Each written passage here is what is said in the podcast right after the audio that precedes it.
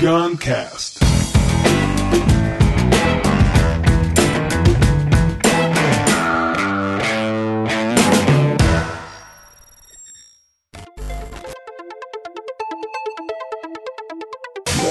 Então, quando a gente é muito dominado pelo medo e foge de qualquer coisa que tenha risco e busca só a ilusão da garantia, porque nada é garantido, a ilusão da previsibilidade, a ilusão do certo, a gente se desconecta da nossa criatividade.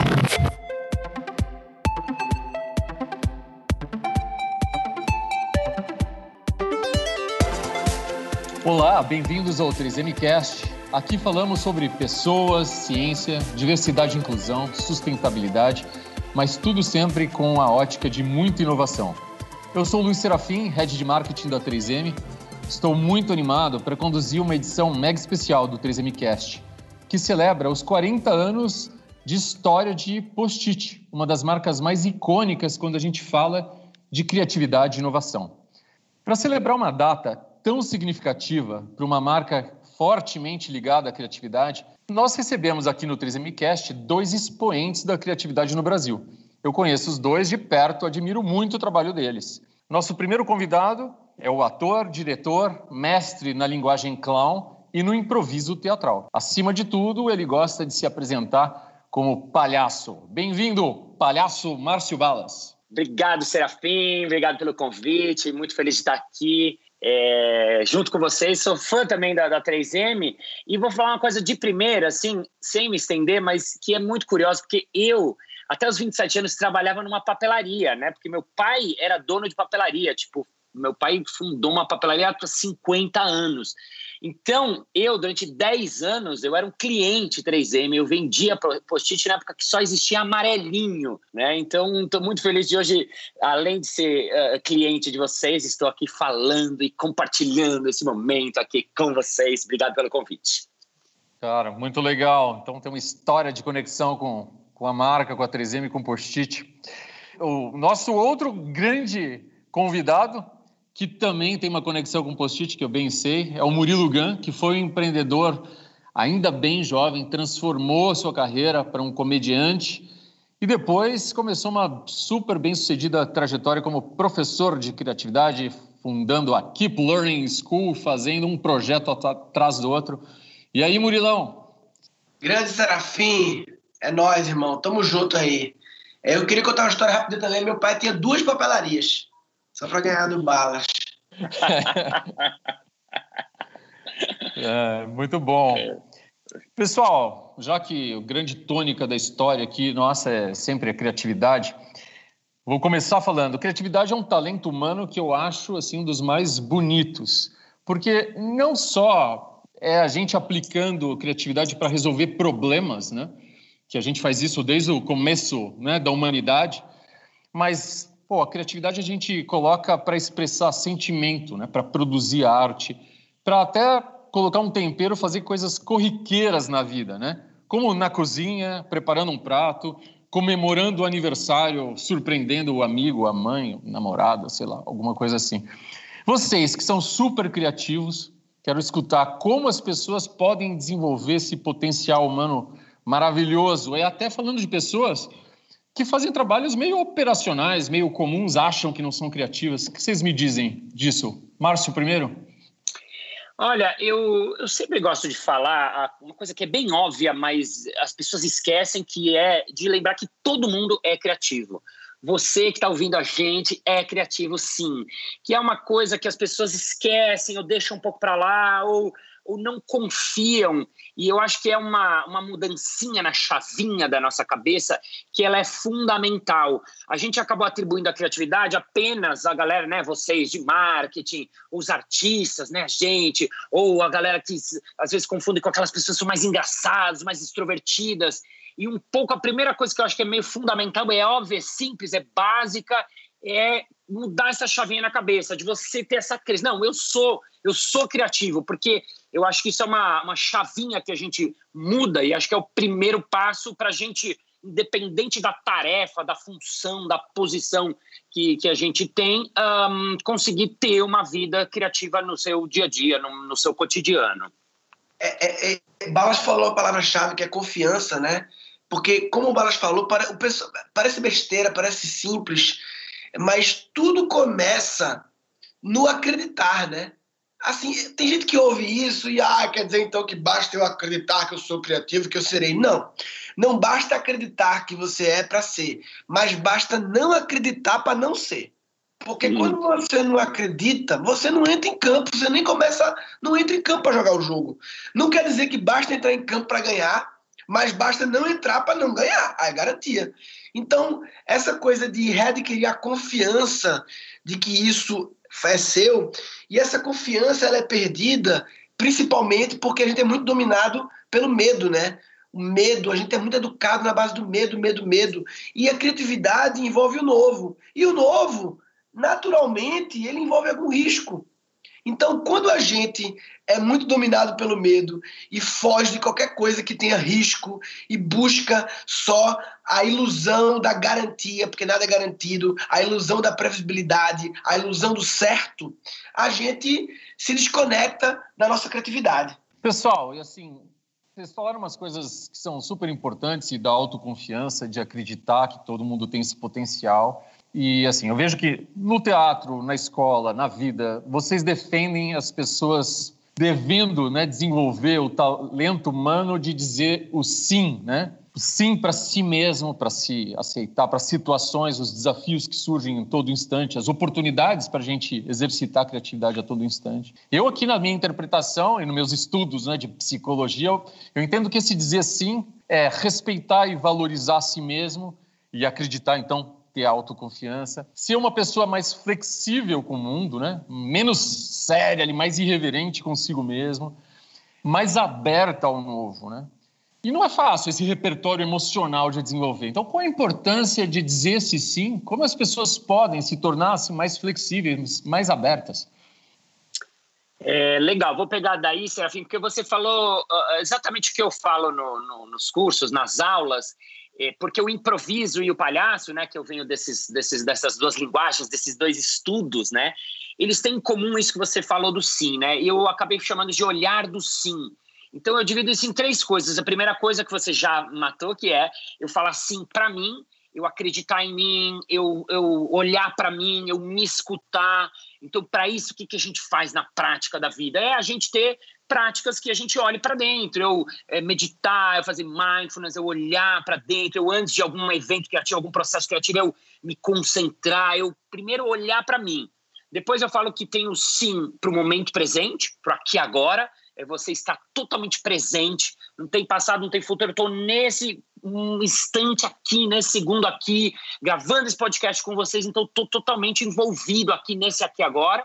E terceiro, eu dizer sim para o outro. Eu falo sim para o outro, para o meu parceiro, para o meu co-criador, no meu caso do Murilo, muitas vezes para o público, para aquele que está compondo esse processo criativo junto comigo.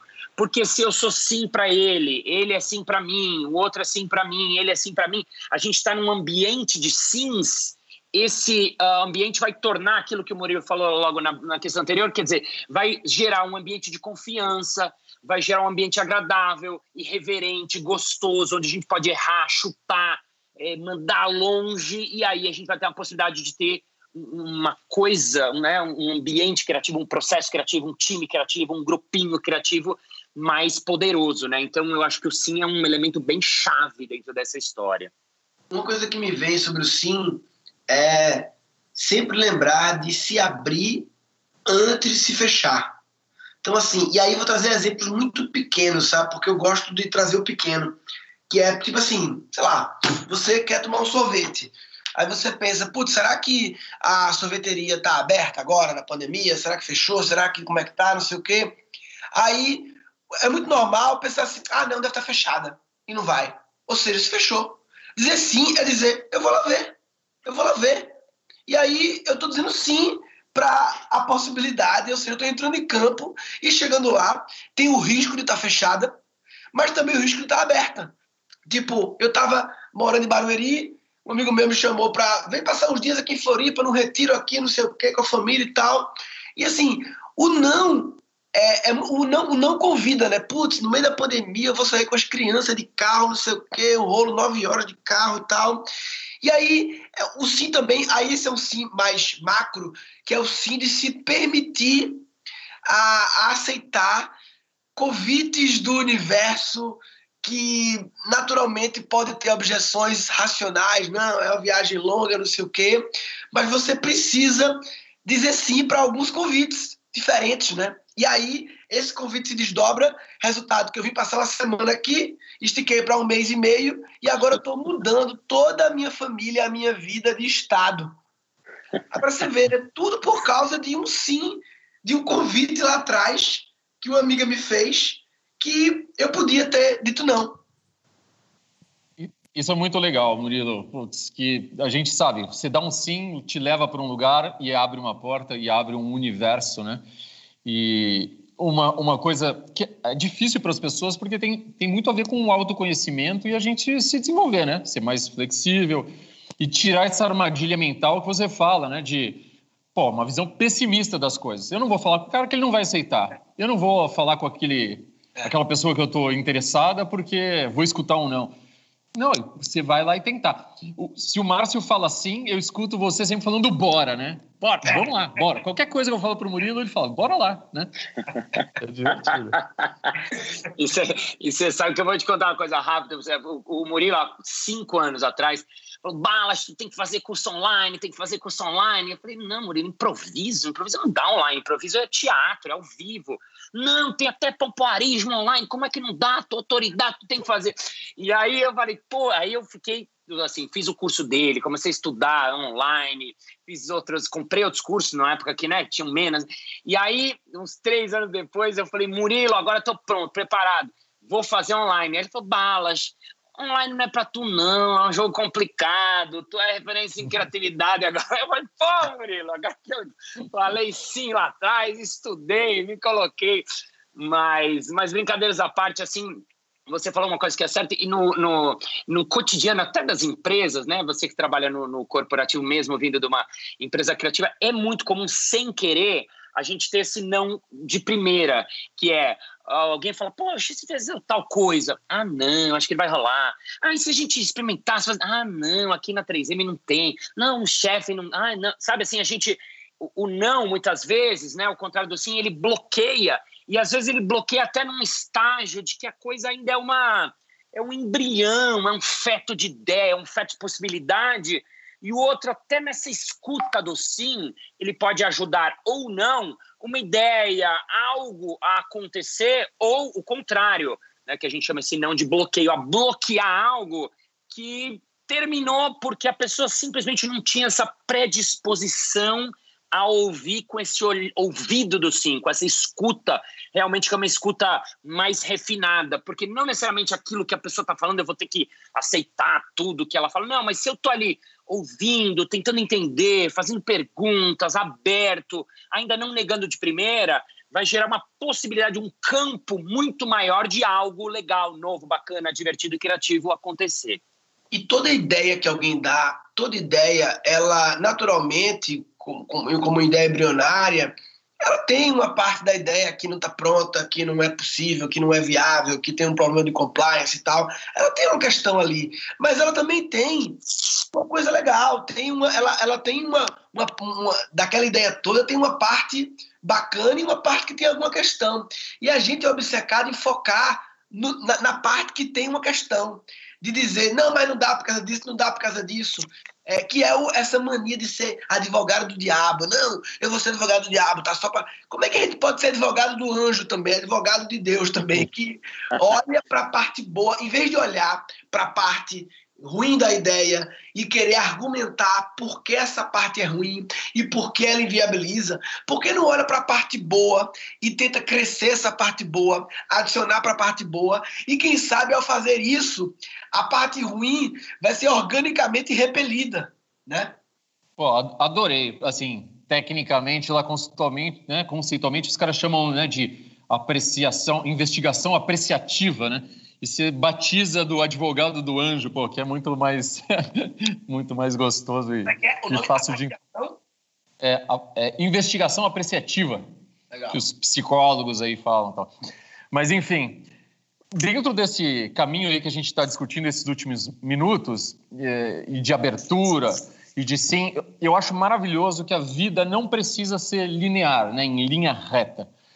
Na história do post-it tem muito dessa evolução espontânea, não linear, que se ressignifica, né, todo todo momento. Eu não sei se vocês que são amantes do post-it aí sabem, ele começou sendo um marcador de páginas, né? Ele foi concebido para ser o flags, o, o marcador de páginas que a gente usa em livro e tal. Mas depois a evolução, a conversa vai para um caminho, virou o bloco de recados que a gente usa, conhece pra caramba. Depois de um tempo, é uma ferramenta de comunicação notável, né? Nos últimos tempos, o destino, o universo, colocou ele um item obrigatório de ideação, de design thinking. Muita gente hoje até faz arte, né? O post-it arte, fazendo os murais ali com com os nossos blocos. E, e, e, vocês têm em comum uma história de mudança de carreira que o universo vai levando, né? O, o, Murilo, eu sei que foi empreendedor, bem jovenzinho, entrou para comédia, virou professor, está mudando de cidade lá. O Márcio, eu, ele contou, foi dono de papelaria, virou palhaço, está ensinando a ser palhaço. Nesse momento de mudança total de contexto, né? O que, que pode que pode representar a transição de vida de muita gente? Quais são esses caminhos aí para se reinventar, para encontrar novas respostas, novos caminhos, mudar o papel que vai assumir nos próximos anos? O que, que vocês me falam disso? Vou deixar o Murilo falar, porque o Murilo tem 250 mil alunos, então ele está trabalhando nisso ferrenhamente, né, Murilo? Bem, sobre o assunto reinvenção, trazendo uma, uma, uma visão rápida assim, o que, eu, o que eu concluí, Serafim, nesses cinco anos com esse curso, é que uma conclusão, uma aprendizagem grande é que o gargalo da humanidade, o gargalo que atrapalha a humanidade de evoluir é coragem. Ou seja, é relativamente fácil ativar as pessoas, ativar a imaginação, a curiosidade para elas virarem curiosas e terem muitas ideias e tal, mas na hora de, do output, na hora de botar para fora, na hora da execução, como a criatividade pressupõe que é algo novo e, portanto, não foi validado e, portanto, tem um risco e, portanto, tem medo, é nessa hora que tudo trava, no medo. Ou seja, a necessidade de coragem. Que coragem é agir com o coração, né? Ou seja, então eu diria que para as pessoas poderem ter coragem de se reinventar, é necessário que elas estejam em ambientes seguros. E esse é um grande problema, né? As pessoas vivem em ambientes de muito julgamento, ambiente que se você fala que quer agora fazer tal coisa, aí a mãe, o pai, a família, os sócios, os amigos, não, que invenção, deixa de invenção, não sei o quê não é a sua área, vai inventar, não sei o quê. Então, um ambiente de muito julgamento, muito medo. Então, eu diria que o primeiro passo é como você procurar novos amigos, novos amigos, e, e através de cursos online, muitas vezes é um ótimo caminho. A gente vem, vem criando uma comunidade muito forte. Novos amigos para que você possa trazer a sua verdade, que é diferente do seu status atual, e que essas pessoas não ofereçam resistência a você querer a sua verdade. Porque elas nem, como elas são novos amigos, elas nem conhecem seu status atual para resistir. Elas vão aceitar aquilo que você está trazendo, né? Não que os amigos antigos não possam fazer isso, mas é porque, em geral, a gente encontra resistência a, a se reinventar nos ambientes que a gente está atualmente. É, uma coisa legal. Primeiro, o Murilo falou do curso dele de graça, e se você quiser pagar um curso, pode fazer o meu de improviso, que ele tem curso. Não, brincadeira. Mas uma coisa que é muito legal, e eu já dei aula até para os alunos que fizeram o curso do Murilo, e, e a minha turma, foi muito interessante de ver, porque foi a primeira vez que eu tive uma turma que já veio de algum lugar, digamos assim e no mesmo período de dois dias, né, que era o meu curso quando eu fazia ele presencial, um, as pessoas foram em lugares muito longe, muito longe mesmo. E foi muito interessante na época eu comentei com o Murilo, porque quando a gente vem com uma abertura, com essa predisposição, com essa, é, é a gente consegue ir mais longe com todo mundo. Todo mundo junto vai mais longe. E não é papo de, ai, juntos a gente vai. Não. E uma das coisas que o Murilo falou também, que eu acho que eu, eu sinto, e no trabalho do improviso a gente trabalha muito isso na, na essência dele, no começo da técnica, que é a gente tirar um pouco do nosso julgamento, né? O julgamento é aquela vozinha que mora na nossa cabeça, que ela está muitas vezes achando coisas antes mesmo da coisa sair, antes da coisa poder se desenvolver. É aquele tipo de pessoa que que é de todo mundo, né? Numa, num, num processo criativo, numa reunião, a gente está lá e alguém fala, ah, vamos lá, ideias sobre novas funções do post-it. Aí o cara fala, puxa, a gente podia fazer post-it no banheiro. Ele pensa, não, mas banheiro, não, nada a ver, não. Será que eu falo? Não, não vou falar, não. Acho que, ai, olha, ele falou uma ideia parecida comigo. Doga, devia ter falado essa ideia, essa ideia era minha, eu sabia. Né? A gente muitas vezes fica ah, ruminando e trazendo, ao invés de trazer a coisa para fora, deixar ela sair, a gente fica impedindo coisas, né? Então a gente tem julgamento para as nossas ideias, para nossas uh, nossos pensamentos e julgamentos muitas vezes para as coisas dos outros. Então quando a gente tem um ambiente que tem muito julgamento, isso faz com que ele seja um ambiente menos criativo. Por isso que essa coisa do, do que o Murilo fala, né? Quando a gente está com pessoas que a gente tem menos. Ah, amigo novo, que eu não estou preocupado se ele vai achar alguma coisa de mim ou não. Ou mesmo quando a gente está uh, ah, uh, ah, bebendo, né? Muitas vezes acontece quando a pessoa usa ali, ah, tá uma cervejinha, fica soltinho. Ou aquela turma de amigos sua que é muito, muito das antigas, que você putz, com eles você é totalmente livre, você fala aquelas, aqueles absurdos. O que, que, é isso? Isso é um ambiente que está sem julgamento, que está liberado, que está aberto, né? Então, acho que um pouco a busca da reinvenção passa por isso, para a gente entrar é, dentro de lugares assim e para a gente ser criador desses próprios ambientes criativos, né? Criadores de ambientes criativos para tirar o julgamento e deixar a coisa fluir, o fluxo acontecer. Geral, muito legal. Eu observo que as pessoas elas, elas vivem várias versões de si mesmas, né? Elas têm uma versão dela para o chefe, uma versão para o colega de trabalho, uma versão para o subordinado, uma versão para a esposa, uma versão para os amigos das antigas, uma versão. E aí as pessoas elas gastam muita energia, energia vital, gerenciando essas várias versões, essas várias instâncias, que são várias mentiras, né? Porque são várias pelo menos você não, não, não dá inteiro em nenhuma das partes, né? Então, por quê? Porque em cada interação dessa há um nível de julgamento e aí você dosa quem você vai ser de acordo com esse nível de julgamento. Aí a vida fica enlouquecedora, a vida vira um inferno, porque a gente tem que gerenciar agendas ocultas. Com cada pessoa, né, você tem uma agenda oculta. Tem uma teoria das máscaras oriental que fala que a gente tem a, a máscara que a gente apresenta para todo mundo, a máscara que a gente apresenta para algumas pessoas e a máscara que a gente não apresenta para ninguém. E, e é como se o objetivo da vida fosse integrar, aproximar ao máximo essas três máscaras para que a gente não gaste a energia segurando as três e possa segurar só uma. E aí você está inteiro. Né? E aí você se reinventa de um lugar da verdade, porque não adianta se reinventar e sair de uma mentira para outra mentira. Eu, eu, adoro isso aí. E eu, putz, também falo pra caramba, palestro, que você está dizendo, que leva muito ao autoconhecimento, né? Para a gente saber para nossa verdade, a nossa vida é colocar a verdade para jogar, né? Do jeito que você está falando aí, a tua real verdade. Mas eu ia pegar um gancho que vocês estavam falando também de amigos, do ambiente, então, se a gente lembrar aí do post-it, nossa edição especial, post-it ele, ele sempre está presente nos processos de cocriação e colaboração para gerar ideias.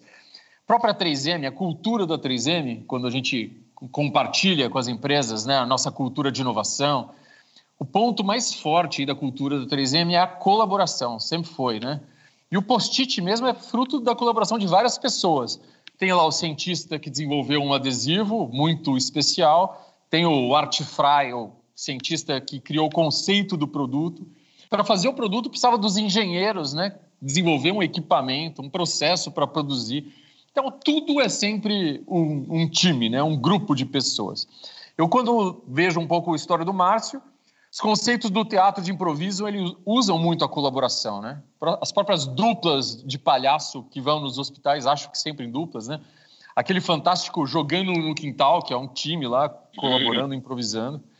É, o que, que vocês acham importante para criar em equipe, para existir esse ambiente onde as pessoas colaborem? Então, você falou já, já uma coisa que é bem verdade, que é a, o trabalho do improviso e do palhaço são um trabalho de cocriação plenos, assim. A gente, no improviso, por exemplo, não existe falar assim, ah, a minha cena foi boa, a sua cena, é sempre a nossa cena, porque realmente sempre é uma cena colaborativa, isto é, todo mundo tem um papel e uma função primordial. Eu estava uh, ah, uh, ah, olhando uma cena num, num, curso e um cara adora uma cena que eu faço, que é uma cena é, é, que eu faço um trocadilho bem ruim, inclusive, porque um dos atores fala: Ah, eu queria uma Kombi. Né? Ele está numa loja de carros. Eu falo: Ah, ela é ótima, porque Kombi todo mundo. E aí, né, o público faz aquela coisa: Ai, meu Deus! E uh, essa cena, um jogo que a gente faz chama Pra Frente para Trás, ela, eu acabo re, uh, a, falando essa frase muitas vezes, porque o mestre cerimônias fala para frente, a cena vai para frente. Quando ele fala para trás, eu repito de novo o mesmo trocadilho cinco, seis, sete vezes. E essa cena, minha cena da internet, que tem assim 2 milhões, 300 mil views, é uma coisa impressionante. E as pessoas me conhecem na rua por essa cena e tal. Só que essa cena é muito interessante porque eu faço esse trocadilho que é horrível, até peço desculpas para vocês que estão ouvindo aqui, porque realmente é muito. Uh, mas assim, o legal dessa cena, assim, o mestre cerimônias, quando ele sacou que ele era muito ruim, o, o trocadilho, o que, que ele fez? Ele fazia voltar de novo, é, para trás, eu, porque come todo mundo, para frente, porque come todo mundo. Aí ele fez a cena voltar seis, sete vezes para isso ficar marcado para o público fazer não, não, não. Além disso, os outros jogadores, cada vez que eu falava, né? O cara que estava interagindo comigo, ele fazia uma cara assim, ai, não, não tô acreditando que eu tô ouvindo isso.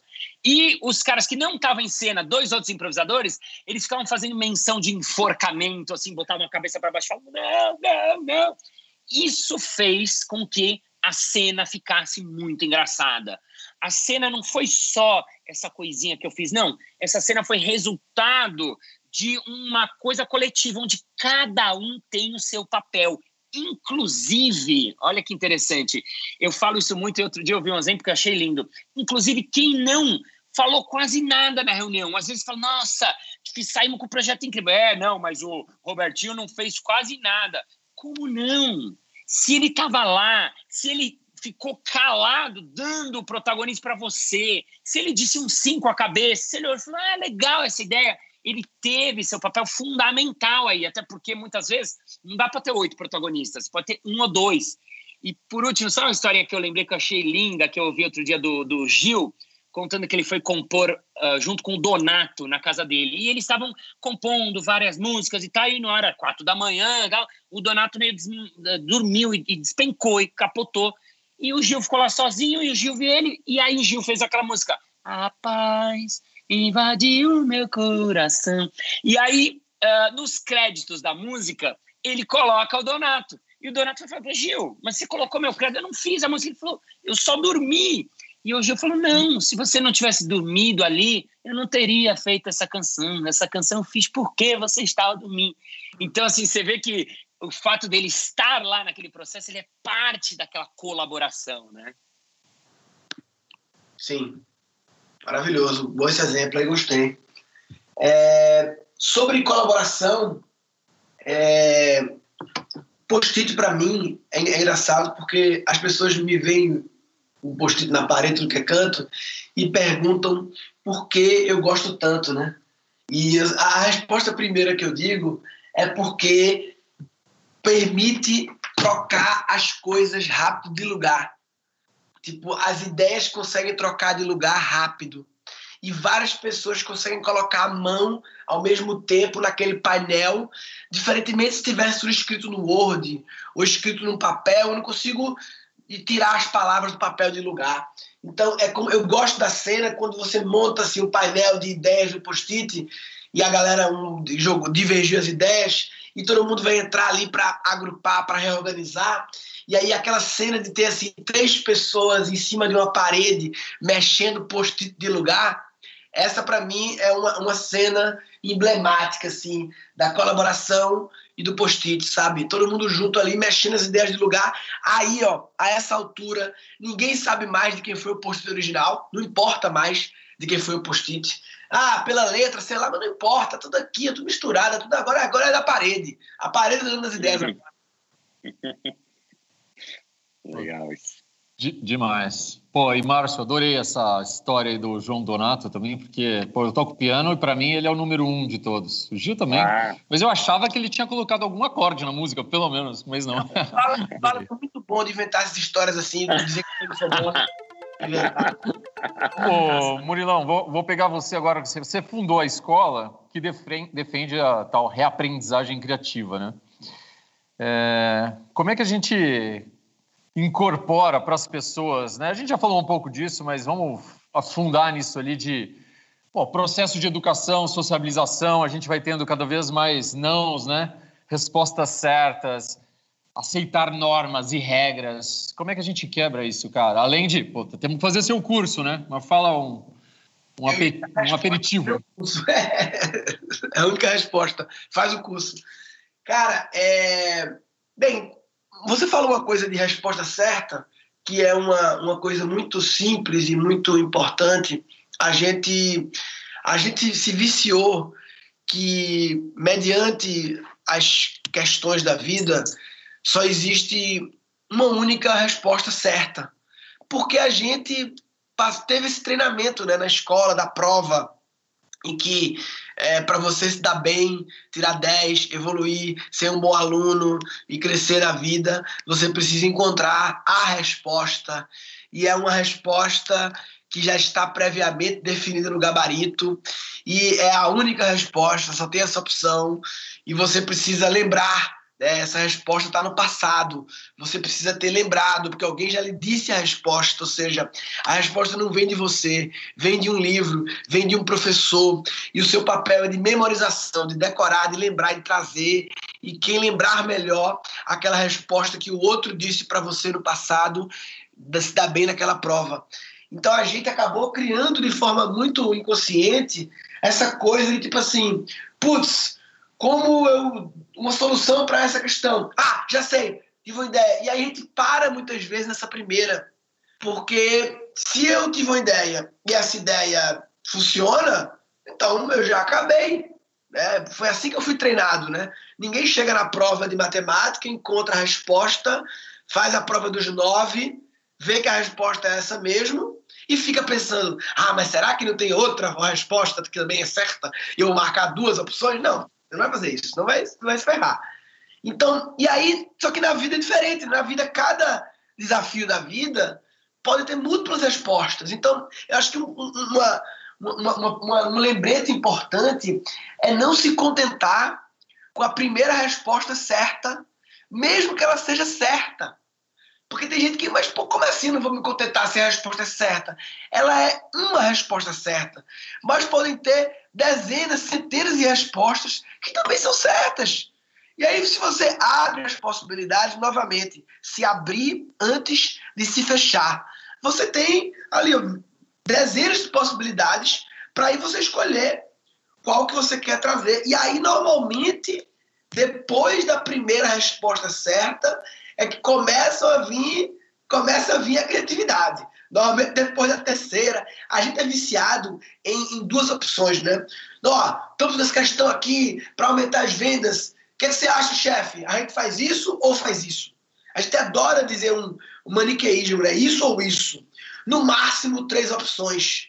E tem que se acostumar a trazer 10 opções, 20, 30, até para até questões tipo assim: Onde vamos passar o Réveillon, amor? Vamos para João Pessoa ou vamos para Maceió?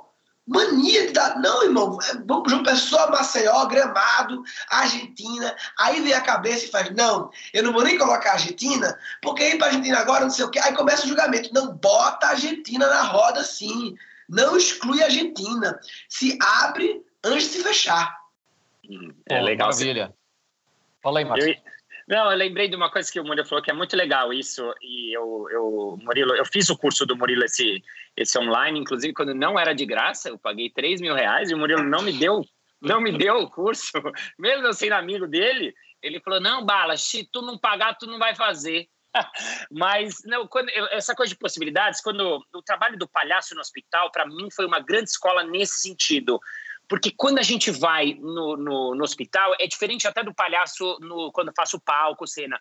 Quando eu vou para o teatro, eu já sei que o público vai sentar lá, o palco está aqui, eu já sei o número que eu vou fazer, a história, e, a, e tem bastante improviso, mas ele está calcado numa ideia minha que eu já sei, né? O trabalho do palhaço no hospital ele tem essa coisa de que a possibilidade é quase infinita, porque quando você abre a porta do quarto de um hospital, você não sabe o que você vai encontrar. Então, o trabalho do palhaço é se preparar e estar aberto para qualquer coisa. A gente não vai se preparar, não. Eu vou entrar, daí a gente vai cantar uma musiquinha e depois a gente vai perguntar o nome dele, pode ser? Pode. Aí você abre a porta, tem uma criança de seis meses. Como é que você vai perguntar o nome dele? Você não fala. Né? Então, você não tem como já previamente. Então, a gente abre a porta e a gente joga com aquilo que acontece. E a partir desse jogo, então a gente abre a porta. A criança fez, ah, um palhaço, que aí, palhaço? Opa, beleza. A gente vai, entra, joga. Se a gente abre a porta, a criança fala, que isso? Hum, né? Uma cara de estranhamento, a gente, opa, passinho para o lado. Né? E se a gente abre a porta, a criança é, faz aquela menção de chorar, tipo, sente que vai, opa, a gente tem que dar um passo para trás. As pessoas falam, mas aí o que você faz? Não sei. A gente experimenta. Você faz uma tentativa. Então, um dos três toca uma cançãozinha. Aí vê que ecoou, não ecoou. Não, não ecoou. Opa, a cançãozinha foi embora, não precisa mais. Vamos, próxima. O outro vai lá e solta um marionete. Olá, tudo bom? Eu sou o cavalo serafim. Quem é você? Hum, criança não responde. Oh, o cavalo vai embora. Aí o outro joga uma bolha de sabão para dentro do quarto. Aí vê que a criança ficou olhando. Opa, deu certo. Vamos nessa proposta. Aí joga mais uma bolha, dá um passinho para dentro do quarto, a criança está olhando, opa, mais uma bolha. Legal. Aí um pega a bolha, leva até perto dela. Aí ela estoura a bolha, dá um sorriso. Opa! Então você transforma a coisa instante a instante. O feedback nesse tipo de trabalho, por exemplo, ele é instantâneo. Então a gente tem que estar nessa abertura, nessa escuta máxima para jogar com um universo de possibilidades que, que nos acontece. Então, é, é, esse é o treinamento que o, o, o, palhaço acaba dando. Eu aprendi isso depois de muitos anos, né? Eu não sabia disso. No começo eu só dava aula para artistas, mas eu acabei entrando no universo corporativo, nas empresas e tal, porque eu acabei entendendo, quer dizer, muitos feedbacks que me deram, nem fui eu que tive esse insight, de que não, isso vale para todo mundo. Então, se todo mundo tiver nas suas vidas essa abertura, essa disponibilidade, essa disposição, essa escuta, né, a gente vai ter vidas mais criativas, mais legais, mais divertidas, mais plenas e vai ser mais feliz também, eu acho. Oh, com certeza, essa abertura de possibilidades, né? esse pensamento divergente, corajoso para experimentar. E, e aí eu vou fazer essa conexão com vocês são bons exemplos de preparação e estudo também, né? Então, pegando a história do post-it, né, muita gente fala que o post-it foi um erro, né? É, que eu detesto essa versão especificamente porque ela puta, ajuda muito pouco, né? Não é só é legal de errar e tudo bem se errar, né? Mas na verdade, você sabe, né? Por exemplo, tinha um cientista querendo fazer um adesivo muito forte que acabou se tornando a cola super fraca. É, mas no final a história do Post-it é, é uma, uma história, uma síntese de inovação, né? O intraempreendedor que tem um sonho, mas ele vai estudar profundamente o problema, ele vai se conectar com outros colegas para aprender. Ele tem um tremendo foco, determinação de transformar esse sonho em realidade. Ele vai, inclusive, defender a ideia com argumento de gente que acha que não vai dar certo. Então, um monte de coisas nesse jeito, né? E eu vejo, pelo que eu estudei ali um pouco e conheço, escutei já de vocês a história Pô, largar papelaria, largar comédia. Os dois, pelo que eu entendi, né, foram estudar, foi estudar escola de palhaços. Pô, o Murilo eu sei que foi para falar de criatividade, foi para Singularity, deve ter lido uma pancada de coisa, está sempre experimentando e conhecendo, né? Então, criatividade não é só também a coragem, tal, se divertir, ou olhar para cima esperando a maçã, mas também é suar, treinar, estudar, experimentar, né? E que, que vocês falam disso aí para as pessoas, dessa história de ter que buscar conhecimento, suar, focar? E no final, fala quais os sonhos que vocês estão ainda buscando, o que, que vocês estão estudando para gerar novos projetos? É engraçado você falar disso porque eu, o Balas, que é, a gente é muito amigo, eu, eu sou um freak de livros Eu leio muito a vida toda. O meu curso realmente foram centenas de livros.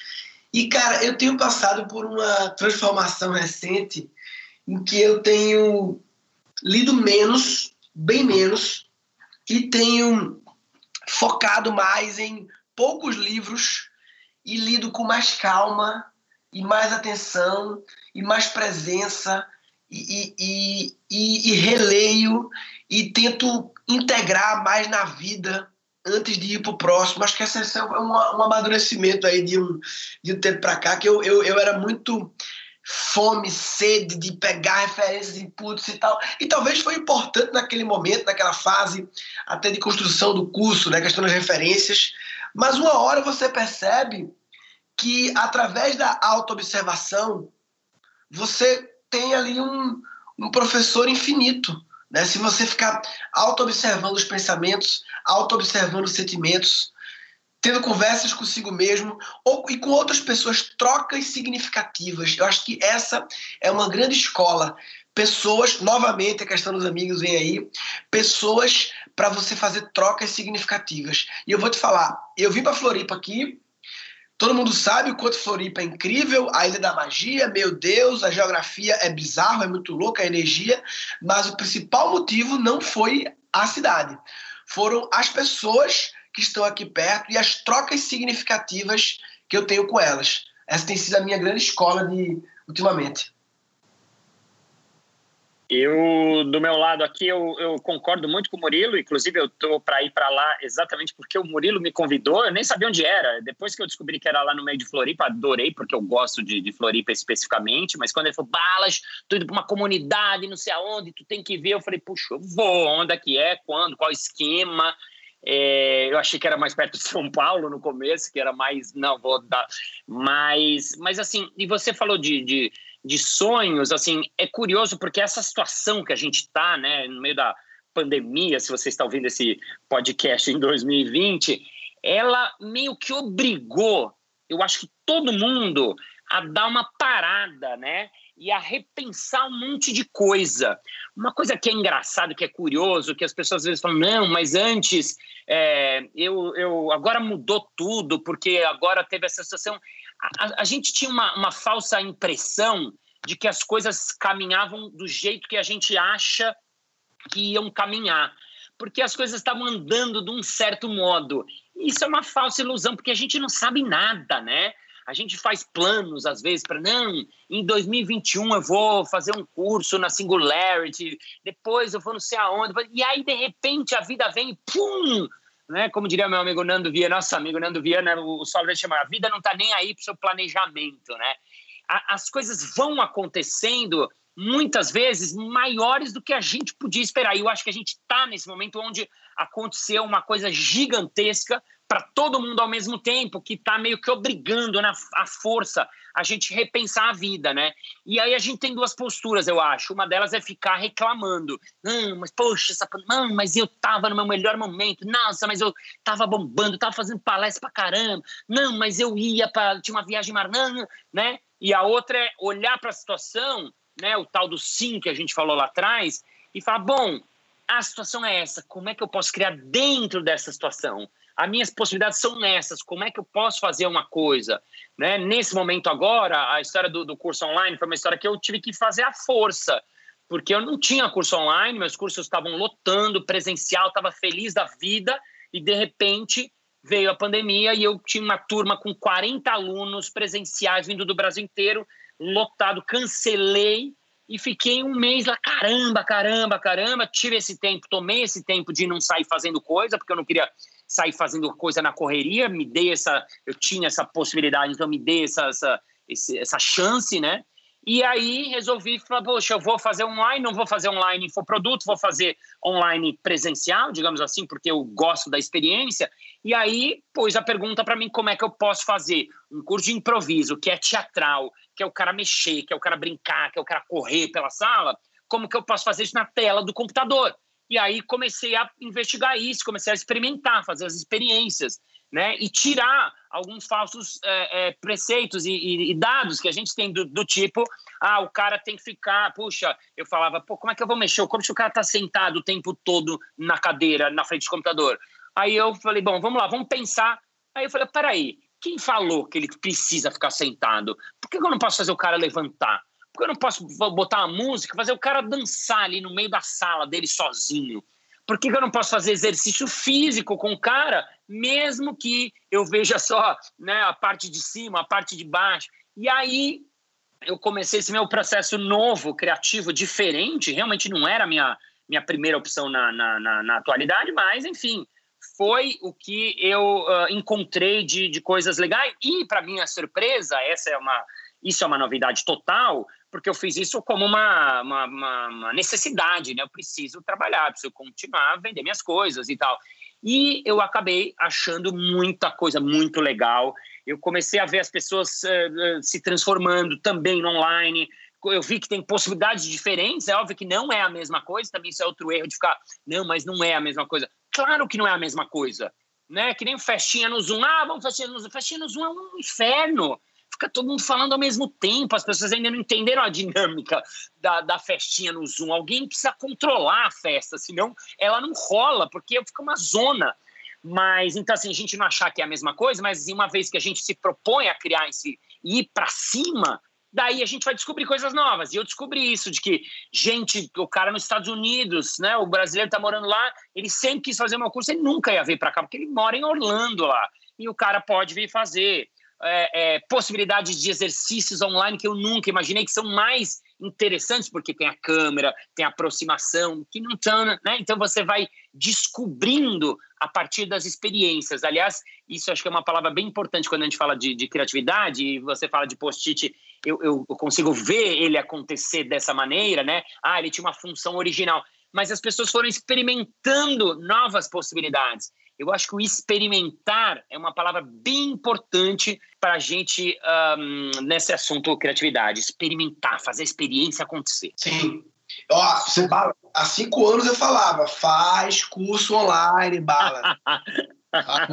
você, faz curso online, papai. Mas você disse não para minha ideia. Aí faltou sim. Mas é isso aí, pessoal. E vocês falaram coisas tão legais, porque no final é a gente está aberto, a gente está buscando experiência e fazer curso. Então, porque também precisa de para ter esse repertório infinito para determinadas situações da vida, você precisa também estudar. E vocês são exemplos. Ver mais, né, ler mais um livro, fazer o curso do Balas e do Murilo, pô, importante. É, escutar podcast, tipo esse que está super inspirador mas também não é só isso, não é só a quantidade, é muito aplicar na vida, né? Como você falou, o Márcio estava contando. O Murilo é um exemplo. Cara, quando eu fui no teu quintal lá tomar café, e você falando, ó, eu queria entender mais sobre os grupos, né? As associações, como é que as comunidades trabalham. E você me falava, olha, eu fui em reunião de igreja, eu fui na reunião da EMO, eu fui na reunião. Eu falei, cara, é isso. O cara quer, não necessariamente no livro, mas é ir lá, é aprender. E isso, cara, obrigado. Foi uma tremenda lição lá aquele dia. Mas, bom, a gente está chegando ao fim, né? Já está tão, um tempo tão gostoso conversando desse 3MCast especial. Já que o podcast é em comemoração aos 40 anos do Post-it, eu queria ouvir um pouco de vocês como é que vocês usam Post-it na vida, né? O propósito da marca é ajudar as pessoas a deixar a marca, sua marca, no mundo. Eu, né, lá na casa do Murilo, eu já vi, é apaixonado por Post-it no, no curso dele fui na garagem dele, o cara é um embaixador, né? E o Márcio, para quem não tá vendo, a gente viu, né? Ele tá vestido de post-it hoje, assim, né? Então, como é que o post-it está ajudando vocês, assim, como ferramenta de fluxo de ideias? Vocês mandam também bilhetinho de amor, deixa recado para amizade, cria processo? Cara, é, é, realmente eu, eu, eu sou meio, meio, meio, meio viciado mesmo, assim. Eu, eu, eu amo post-it. Eu diria que tem meus usos principais é, é, em processos coletivos ou individuais de geração de ideias, né? E a beleza é cada post-it ser veículo de uma ideia e aí, como eu falei antes, você poder montar aquele painel e poder ficar trocando de lugar e conectando as ideias. Isso é igual a isso, isso parece com isso, essa é a, é a beleza que eu uso bastante. Eu também uso ele quando eu preciso criar palestras e aulas. Eu uso como se fosse storyboard de roteiro. Então, é, todas as palestras que eu criei na vida e aulas que envolveram usar slide, PPT, antes de ser PPT, eles foram post-its. Ou seja, eu imagino que cada post-it é um slide e vou montando a história daquela palestra ali, porque é mais fácil trocar de lugar post-it que trocar slide. E você, eu consigo, por exemplo, ver 100 post-its ao mesmo tempo e não consigo ver 100 slides ao mesmo tempo. Então, é um momento offline que depois migra para online. E além desse uso que é mais comum como mensageiro, como deixar um bilhete ali, um bilhete a colar e colocar aqui para lembrar esse uso mais de, de tudo list, né? Que é o que as pessoas mais usam e é o que eu menos uso. Essa coisa de botar no computador assim para lembrar das coisas, eu uso pouco. Eu uso muito mais. Agora mesmo aqui, é como se tivesse na minha parede aqui todas as ideias que eu mesmo as que eu não vou executar nos próximos meses, estão na minha parede. Eu deito na cama aqui, fico olhando e viajando nelas. No meu caso, eu, eu, sou, eu sou o contrário, na verdade. Eu, eu, eu usava o post-it no, no dia a dia, no cotidiano, e há uns dois anos eu fui mais cerimônias num evento que o Murilo faz para os alunos, e, e o, o, um dos presentes que eu ganhei do Murilo foi uma caixa cheia de post-its, tipo coloridos vários, uma caixa linda. E eu, uh, eu usava já, mas por conta desse presente, eu passei a usar, eu usava, uso muito caderninhos, né? Sigo usando para anotar coisas e tal, mas eu comecei a usar post-it primeiro para tirar a ideia da cabeça. Putz, tive uma ideia, pá, eu já tiro ela, já colo, já ponho, porque é uma maneira de tirá-la da cabeça, no sentido de você é, não perder não esquecer a ideia, e segundo, deixá-la lá para ela eh, digerir, para eu olhar depois, para olhar contra. E por conta desse pequeno processo, eu passei a. Uh, e morei, né, passei a morar sozinho também, eu, eu me separei, então eu tenho mais possibilidades de, de, fazer o que eu quiser na casa, nesse sentido de que eu moro sozinho, então eu posso sair colando. E eu fui uh, abrindo cada pacote um a um, e é colorido, e comecei a usar para processos também, para processo de criação de ideia, para reunião de time, para preparar a reunião com o meu time, com as produtoras. Eu, eu comecei a, a usar eles para mostrar o que, que eu acho que a gente tem que fazer no trimestre e tal. E um, para frases inspiradoras também. Até estou aqui na frente, assim. Então, na minha frente está escrito: eu trabalho com produção de alegria foi uma ideia que eu pensei, putz, a minha produtora falou, não, porque eu trabalho com produção disso. Ela falou, não, porque eu trabalho com produção disso. Eu falei, ah, eu trabalho com produção de alegria. Eu falei, como piada. E eu achei isso divertido e eu colei, porque eu falei, putz, isso pode ser interessante para eu não me limitar, falar, não, só faço palestra, não só faço workshop, né? É uma coisa mais abrangente. E outra também que eu estava conversando com um amigo espanhol e ele, a gente estava falando sobre imaginação, e ele falou, vou falar a frase em espanhol, mas ela é fácil de entender, que é La imaginación es la memória jugando. Olha que lindo, a imaginação é a memória jogando. A gente está falando disso de, de ser. O que, que é imaginação?